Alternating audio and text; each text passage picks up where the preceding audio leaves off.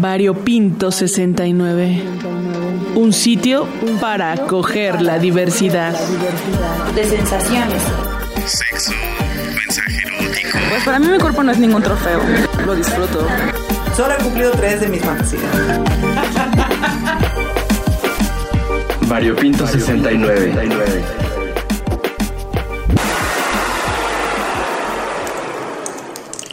Ya por fin quedó. Ay, mana, ya me estaba cansando, pero ya terminé de editar el audio para tu roperazo, Alex. Miren, háganse para acá. A ver, a ver. Para que escuchemos juntas a la Natalia Comel. Este para allá, Alex, tantito. Mi tocalle y slash Sebastián, nuestro invitado del roperazo. Hola a todos, yo soy Natalia Comel, también Sebastián. Soy artista audiovisual, artista interdisciplinario y soy intersexual. Por eso estamos aquí ahora hablando de este tema fabuloso. Para mí básicamente es mi cuerpo, ¿no? Es mi cuerpo como es, es este vello facial que tengo, que es natural, que lo dejé crecer, que sí fue como un statement así político, ¿no? El haberlo hecho, pero pues eso me ha hecho que me tope con muchas cuestiones en la sociedad, pues que no se aceptan justo porque no cabe dentro de estas dos cajitas, ¿no? Como intersexual creo que todavía sí está mucho en el aire, creo que no está nada visibilizado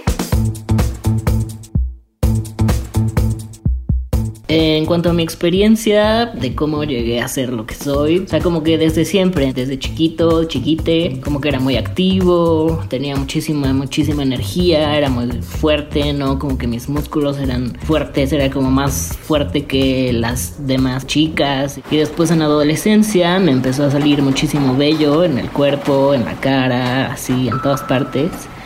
Eso me causó muchísimo conflicto, la verdad, ¿no? En la adolescencia, cuando eres así lo más autoconsciente de tu cuerpo. Entonces recuerdo que sí hubo un, un, periodo muy fuerte que me quitaba así los pelos con pincita durante horas, me escondía, no me metía a nadar para que no me vieran. Fue un proceso como que muy mío fui con un doctor que, bueno, luego, luego al verme me hizo unos estudios andrológicos, eh, salieron mis testosteronas y mis hormonas en niveles que eran pues relativamente normales, ¿no? Normales en el sentido de cómo se debe de ver una mujer o cómo se debe de ver un hombre, ¿no? Estaba así pues, justamente en el medio. Eh, entonces, pues la doctora me mandó un tratamiento de hormonas le pregunté, bueno, pero esto es una cuestión de vida o muerte o qué pasa si no me tomo estas, estas hormonas. Me dijo, no, esta solamente es puramente estético para que ya no te salga el vello y poco a poco vamos a ir controlando otros aspectos de tus hormonas. Y pues decidí no tomármelo, ¿no? Creo que si no me tomo hormonas para verme diferente, no me tomaría hormonas para, para cambiar como soy. Nunca pensé que que me fuera a desarrollar tanto así físicamente, ¿no? En, en, este ámbito de la intersexualidad. Creo que no sabía exactamente qué estaba pasando, pero me siento muy orgullosa de haber tomado esa decisión, pues de defender a mi cuerpo como era. Después de como a los 18 y así empecé a salir con chicas, que eso no le sorprendió a nadie, ¿no? Como que siempre fui pues como muy masculino. Cuando empecé a salir con chicas fue así como lo más natural.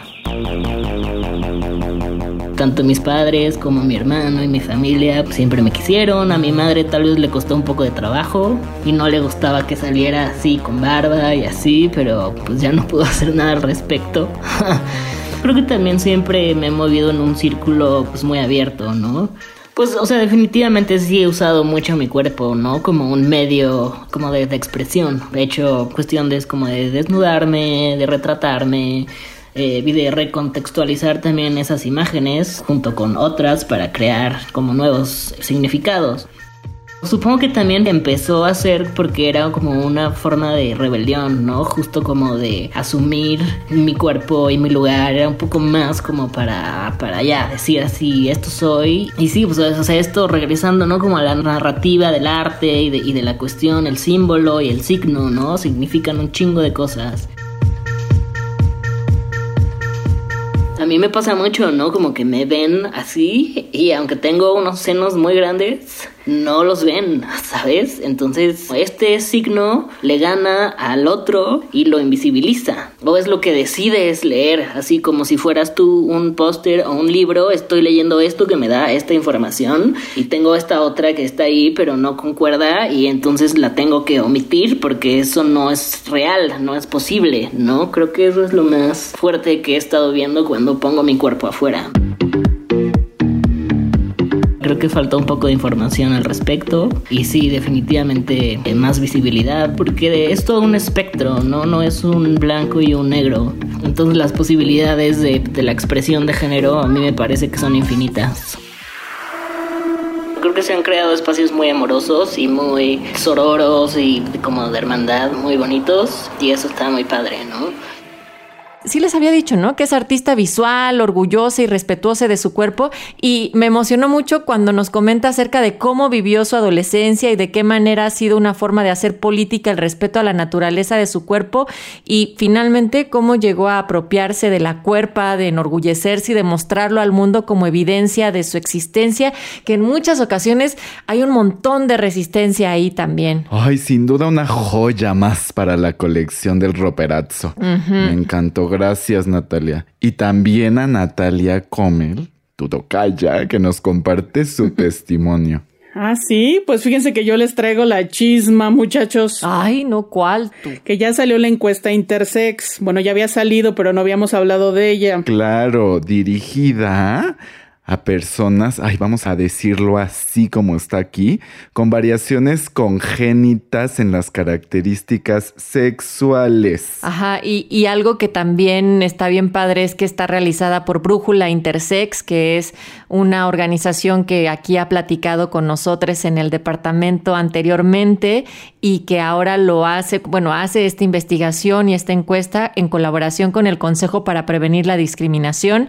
Así es que, pues, hicieron chula, chula coincidencia, por así decirlo. Exacto. Para los cuates, el CONAPRED, ¿no? Ajá, exactamente, la Cris, ya te las abritones. Primero. Oigan, muchachos, pues ya con ese preámbulo, ¿les parece si hablamos un poco sobre discriminación y violencia contra las personas intersex? Va. Y ya presentamos estos datos, ¿vale? Jalo. Entonces, ¿ya están listos?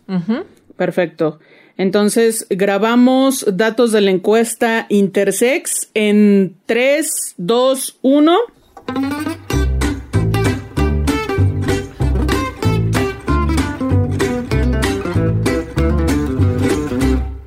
¿Qué hubo, gente de corazón abierto? Hoy, como cada emisión, convocamos a que desbloqueemos las conciencias y escuchemos con atención.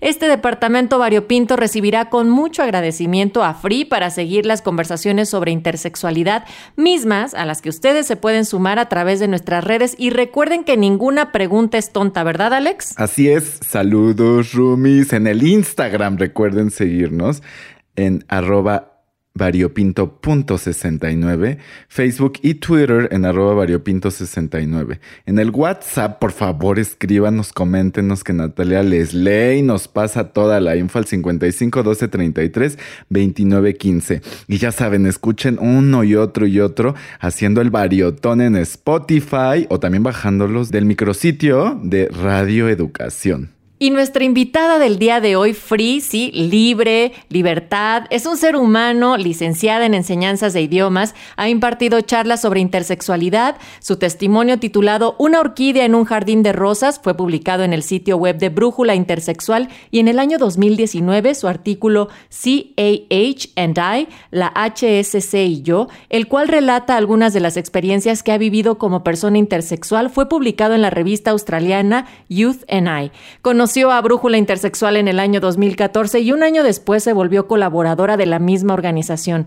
Free es una mujer intersexual mexicana nacida con una variación denominada hiperplasia suprarrenal congénita. Free, bienvenida a este espacio, a este tu departamento Variopinto 69. ¿Cómo estás? Hola, buenas tardes. Muy bien, gracias. ¿Y ustedes cómo están? Pues estamos bien contentas de tenerte por acá porque lo intersex sin duda eh, es una de las temáticas que hemos abordado pero que seguimos sin comprender como sociedad, como conjunto de seres que estamos conviviendo con todo un montón de diversidades y por eso el día de hoy quisiéramos empezar antes de los datos, antes de las encuestas, para que tú nos expliques lo que el común de la gente conoce como el término de intersex, ¿qué significa? Intersexualidad es una palabra que generalmente es empleada para referirnos a una gran variedad de situaciones biológicas del cuerpo en las que una persona nace con características sexuales como los genitales,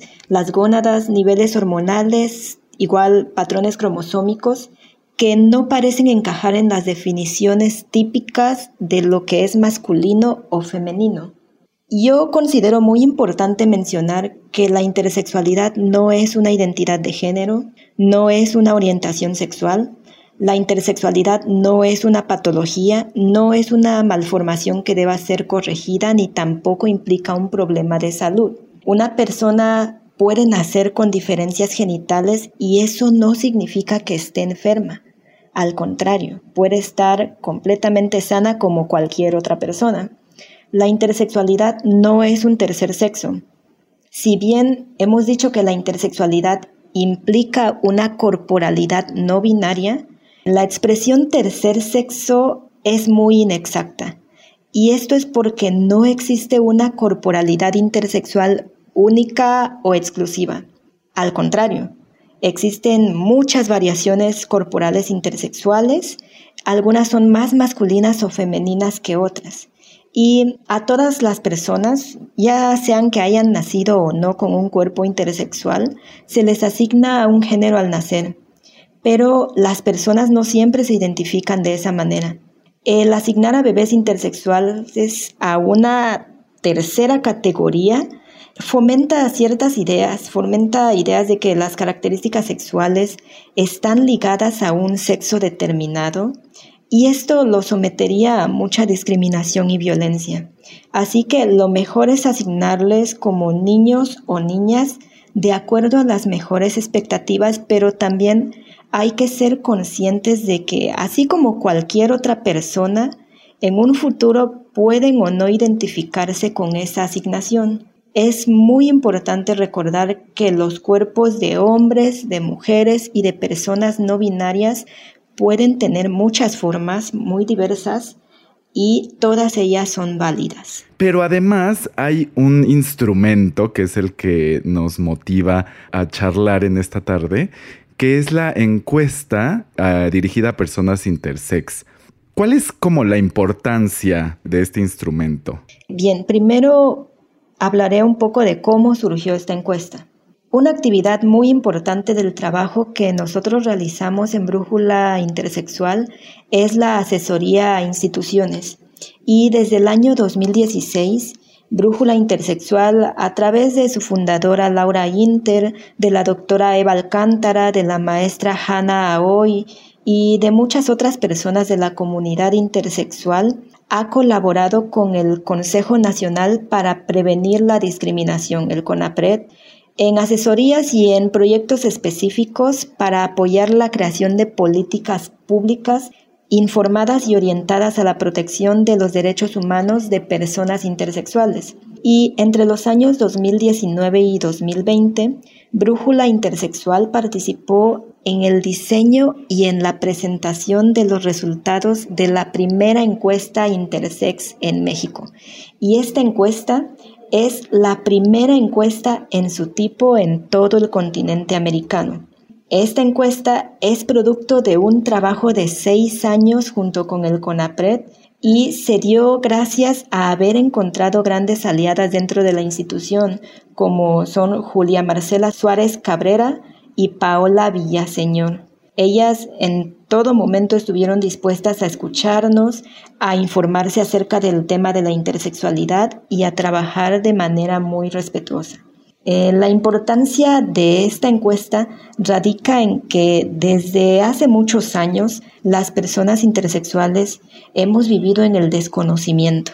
Por un lado, porque desconocemos todo lo que sucede con nuestros cuerpos porque nos lo ocultan, por el encubrimiento y el secretismo en los hospitales que no nos permiten tener acceso a nuestro expediente médico. Eh, nuestras familias comúnmente no nos hablan sobre el tema y a veces nos ocultan información. La encuesta Intersex da visibilidad a la compleja realidad de las personas intersex en nuestro país y pensamos que este instrumento es un paso fundamental en la dirección de un mundo más justo, un mundo más amable, menos prejuicioso y menos violento con las personas nacidas con variaciones de las características sexuales. Eh, les puedo contar un poco acerca de mi experiencia. Eh, yo nací con una corporalidad típica femenina, pero más o menos entre los dos o tres años de edad mi cuerpo comenzó a cambiar a esa edad me empezó a salir vello púbico, me empezó a salir vello corporal, me creció el clítoris. A esa edad di el gran estirón. En resumen, pasé por la pubertad a esa edad, entre los dos, tres años de edad, pero no fue la pubertad típica por la que pasan las mujeres. Fue una pubertad más bien masculina. Y mis padres me llevaron al médico y pues yo considero que el médico estaba bien informado acerca del tema porque les dijo que eh, lo que me sucedía era completamente normal, que era un proceso normal y que ellos debían estar tranquilos, que yo era una niña completamente sana. Y acá lo que sucedió fue que mis padres regresaron a casa y desde ese momento empezaron a tratarme diferente. Yo desde que tengo memoria siempre me han dicho que no le hable acerca de eso a nadie que lo oculte, que no se me ocurra mencionarlo, ni siquiera a mis hermanas. Y nunca me dieron información acerca del tema, porque desde que tengo memoria yo tengo vello púbico, yo no recuerdo mi cuerpo con vello púbico, yo tenía inquietudes, tenía dudas acerca de eso. Quería saber el por qué, quería saber la razón, yo pensaba que había algo malo en mí. Y esa idea de que había algo en mí, ese pensamiento, pues lo obtuve gracias a que todo el tiempo me decían que no se lo dijera a nadie, que no se lo contara.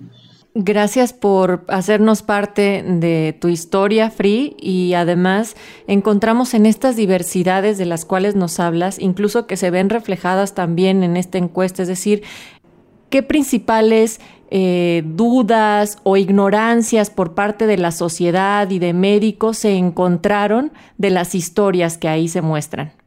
Bien, las principales dudas eran acerca de nuestros cuerpos, ¿no? Porque no teníamos información acerca de eso y porque realmente la mayoría de las personas intersexuales somos sometidas a cirugías de bebés y estas cirugías nos las ocultan.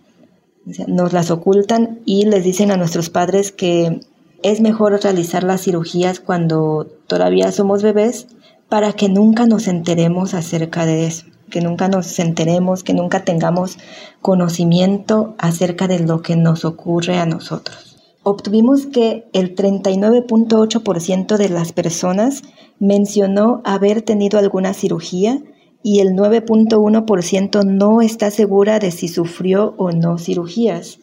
Y el número de cirugías que se mencionaron sí es muy variado, de entre 1 a 15 cirugías en la vida principalmente en la infancia.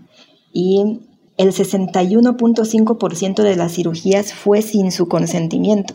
Entre las personas que reportaron haber tenido una cirugía, casi la mitad ocurrieron en la infancia, el 22.4% en la primera infancia y el 24.5% en la infancia. De ahí el 30.6% en la adolescencia y el 22.4% entre los 18 y 30 años de edad. De todas las personas que participaron en la encuesta, solo el 31.8% ha tenido acceso a información sobre su variación congénita de las características sexuales a través de su expediente médico, porque hay muchas otras que, no tienen acceso a ese expediente y se enteran por, por pura casualidad. Poco más de 7 de cada 10 personas se han sentido incómodas por el trato recibido por parte del personal médico. Aproximadamente una de cada dos personas, es decir, el 50% más o menos, declaró haber sido examinada en situaciones totalmente innecesarias y haber recibido algún servicio o tratamiento médico inadecuado. En promedio, cuatro de cada diez personas reportaron haber estado sujetas a burlas y a discriminación. Y muchas veces estas burlas son por parte de los mismos médicos. Llama mi atención eh, en esta gran necesidad que tiene eh, desde una visión muy médica, pero también heteropatriarcal, de que los cuerpos sean o femenino o masculino. Y si no es o aparenta ser las dos cosas, ahí hay una bronca. En tu caso, a partir de estas experiencias que estamos diciendo que se muestran en la encuesta sobre la alta prevalencia de personas que son intervenidas quirúrgicamente sin su consentimiento y con fines de reforzar o normalizar el sexo asignado al nacer, según el caso. ¿Cómo lo viviste? ¿Cómo también te empoderaste o también fuiste una guerrera al decidir sobre tu propio cuerpo? En mi caso, yo no fui operada. Mis padres me llevaron al médico. Estuve muchísimos meses ahí en hospitales, de revisión en revisión, hasta que me canalizaron con un endocrinólogo y fue justamente él quien les dijo que todo estaba normal, que, que no se preocuparan, que era un proceso normal, que yo estaba sana y que ellos podían estar tranquilos. Yo supongo que porque él estaba informado acerca del tema y porque había dejado de lado sus prejuicios. Yo no pasé por una cirugía a lo que los médicos llaman cirugía correctiva porque pretenden supuestamente corregir algo que ellos consideran mal. Pero sí pasé por situaciones totalmente incómodas. Yo cuando tenía 14 años decidí ir al médico porque pues dije, no, hay algo diferente en mí, hay algo que está mal. Y fui. Recuerdo haber estado en el consultorio de pediatría que me examinaron completamente, me examinó la doctora y me dijo, quédate así porque yo estaba desnuda, quédate así, ahorita regreso. Y salió del consultorio, unos minutos después regresó con dos médicos más. Y ahí entre los tres me estuvieron examinando, que no, ahora vístete. Después, no, desvístete otra vez. Y vístete, y desvístete. Total, me tuve que desvestir tres veces. Y al final un médico se sentó junto a mí y me empezó a explicar que yo no era normal. Esas fueron sus palabras. Tú no eres normal, tú sabes que existen hombres, existen mujeres, tú no eres ninguno de ellos, tú eres anormal. Y pues yo terminé llorando, terminé llorando. Ellos pensaron que era porque me habían examinado, que realmente eso pues fue incómodo, pero no fue tanto como lo fueron sus palabras esto también me lleva a mí a otro dato súper, pues, desgarrador desde mi punto de vista, que seis de cada diez personas pensaron seriamente en suicidarse. O sea, es un, un dato súper alarmante porque creo que tiene que ver como con toda esta violencia estructural y que no tiene que ver con pues las características con las que nuestro cuerpo haya nacido, sino más bien con esta sociedad tan hostil. Sí, así es. Y también causado por las mismas cirugías, porque estas tienen secuelas muy graves que dañan tanto la integridad física como mental de la persona. Estas secuelas son, en algunas personas sí se asemejan al impacto producido por abuso sexual. Y eso lleva a la depresión, a la ansiedad. Y eso también influye en que muchas personas hayan intentado suicidarse. La gente sigue preguntando, Free, en ocasiones, ¿pero cómo? ¿Es hombre o es mujer? ¿Eso sigue siendo el centro de la discusión en ocasiones para entender lo intersex? Eh, sí, muchas veces, ya que algunas personas intersexuales tienen una apariencia andrógina, no se llega a distinguir si son hombres o son mujeres, y muchas veces sí, ese es el centro de la atención, ¿eres hombre o eres mujer? O incluso, por ejemplo, a una mujer a la que le crece barba, ¿por qué te crece barba? Porque, o sea, empiezan a hacer comentarios acerca de eso y muchas veces la conversación sí gira en torno a eso. En mi caso yo tengo muchísimo vello corporal y sí en algunas ocasiones las conversaciones giran en torno a mi vello corporal. Y sí, hacen mucho énfasis en que en las características típicas de una mujer y de un hombre. ¿Qué decirle a la gente que pregunta eso? Pues que primero que nada los cuerpos son diferentes, que la intersexualidad existe y que no necesariamente implica que una persona sea andrógina, que es, es un mito que, que siempre ha existido, que las personas intersexuales son andróginas y que los cuerpos son diferentes, que no solamente existen los hombres y las mujeres, también existe una gran diversidad de cuerpos. Hay una frase por ahí que dice, no todo es solo blanco o solo negro, también puede ser gris. Entonces yo digo que también hay una diversa gama de grises, diversos tonos de grises en medio. Y nosotros agradecemos muchísimo todos tus colores que nos has ofrecido a través de tu experiencia, a través también, por supuesto, de los datos de esta encuesta y del haberte compartido con todo el auditorio de Variopinto 69. Por favor, déjanos tus redes en donde podemos tener más información y contactar también a Brújula. Pueden entrar al sitio web de Brújula Intersexual, es www.brújulaintersexual.org o también buscarnos en Facebook, Twitter e Instagram como Brújula Intersexual. Muchas gracias, Fri. Gracias a ustedes por este espacio. Gracias.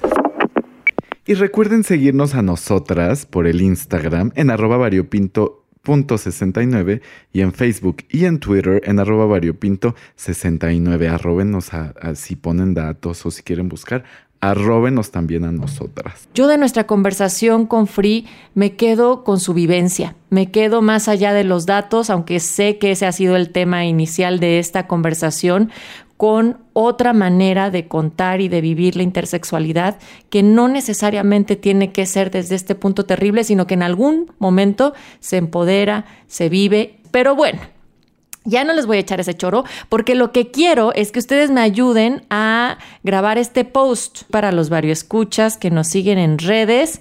Y quiero ponerles que en esta ocasión les vamos a compartir otra de nuestras joyas musicales y porque la ocasión lo amerita, va una oda al amor propio, carajo. Y es un tema de Lascar, que es hijo de padres andaluces y que nació y se crió en Suiza y circunstancias, pues que al cantar en español nos regala un acento, mana que a ti te va a erizar la piel y no sé si algo más.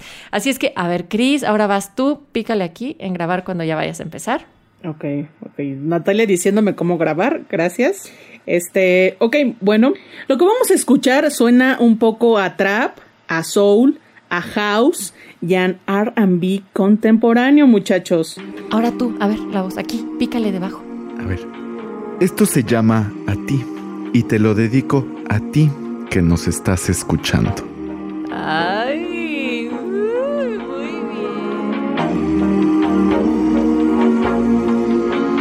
Pase lo que pase, digan lo que digan, si me echan abajo, yo subo para arriba, tirando adelante, pa'lante, pa'lante.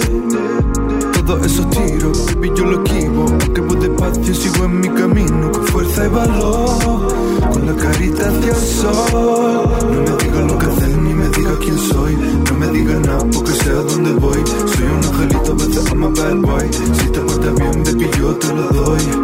Todo lo que tengo, todo lo siento, toda esa luz que yo llevo por dentro, que yo llevo por dentro, te lo doy a ti, te lo doy a ti, todo te lo doy a ti, everything you need, sin parar,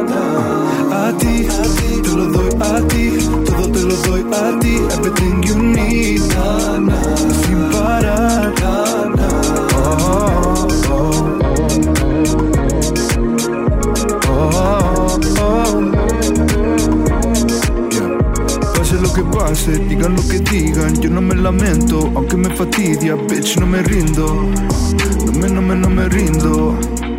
Cállate y toma tu tranquilizante, no voy a parar hasta que tenga bastante, si no te gusta llama a Ariana Grande. No me digas lo que crees para cambiar mi opinión, no me convenzas de tu religión, rebelde como camarón, si te portas bien te doy una promoción. Todo lo que tengo, todo lo que siento, toda esa luz que yo llevo por dentro, que yo llevo por dentro, te lo doy a ti, te lo doy a ti, todo te lo doy a ti, everything you need, na, na, sin parar, na, na, a ti, te lo doy a ti, todo te lo doy a ti,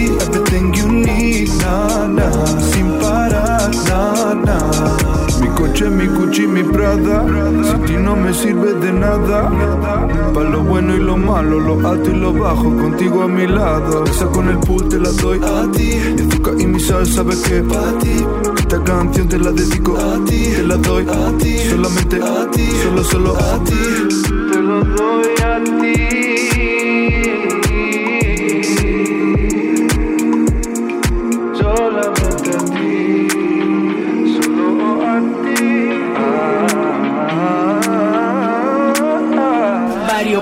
169. Gracias por acompañarnos en el departamento de Variopinto 69. Se despiden tus roomies de confianza, Jesús Pelayo, Juan Ramírez, Mónica Salcedo, Natalia Luna, Víctor Castellanos y los vecinos bulleristas, Luis Luna, Antonio Fernández y Arturo Mendoza. ¿Puedo pasar? Y la casera, Lourdes Mugenburg.